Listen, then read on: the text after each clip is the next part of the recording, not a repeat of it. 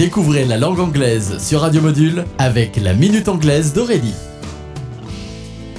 Hello everybody! Today, la Minute Anglaise vous propose de découvrir une nouvelle expression, by the skin of your teeth. Mot à mot, by the skin, par la peau, of your teeth, de tes dents. Littéralement, by the skin of your teeth signifie donc par la peau de tes dents. Pas facile de trouver un équivalent français là tout de suite. Voyons voir si cet exemple nous aide.